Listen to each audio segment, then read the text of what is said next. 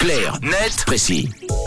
C'est un carton aussi, mais euh, partout dans le monde, hein, on va pas se mentir. Dans Clarnet Précis ce matin, Tom, tu nous emmènes sur TikTok euh, pour euh, parler littérature. Oui, qui l'eût cru, les deux univers qui semblaient jusqu'à présent plutôt euh, opposés pourraient finalement cohabiter et voire même y trouver un intérêt commun. Mathieu, un hashtag est récemment devenu viral, peut-être que vous l'avez déjà aperçu, c'est le hashtag BookTok qui est la contraction en français de livre et de TikTok.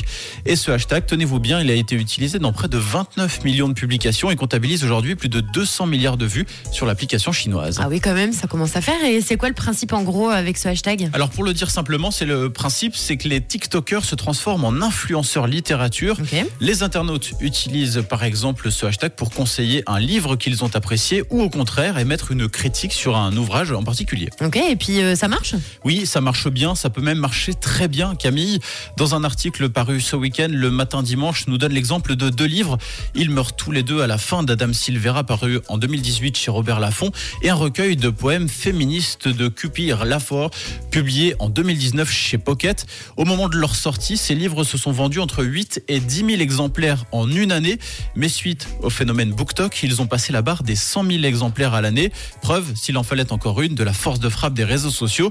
D'ailleurs, les librairies et les maisons d'édition qui ont longtemps été sceptiques avec ce concept et de manière générale avec l'impact des réseaux sociaux commencent aujourd'hui à s'en emparer. Une booktokeuse située à Yverdon raconte par exemple que les librairies sont de plus en plus nombreuses à envoyer gratuitement des livres aux influenceurs dans le but d'en faire la promotion et donc doper les chiffres de vente. Les partenariats rémunérés ont également explosé et maintenant certaines maisons d'édition comme Robert Laffont, Gallimard ou Hachette ont carrément créé elles-mêmes un compte TikTok en utilisant les mêmes codes que certains influenceurs. C'est une façon de moderniser leur communication, comme quoi ces deux mondes que l'on a longtemps voulu opposer sont peut-être bien compatibles et c'est peut-être là aussi l'avenir des librairies qui est en train de se jouer. Le matin dimanche explique que le 17 janvier dernier, Payot a organisé deux séances de dédicaces avec une autrice populaire de la plateforme TikTok et devinez quoi?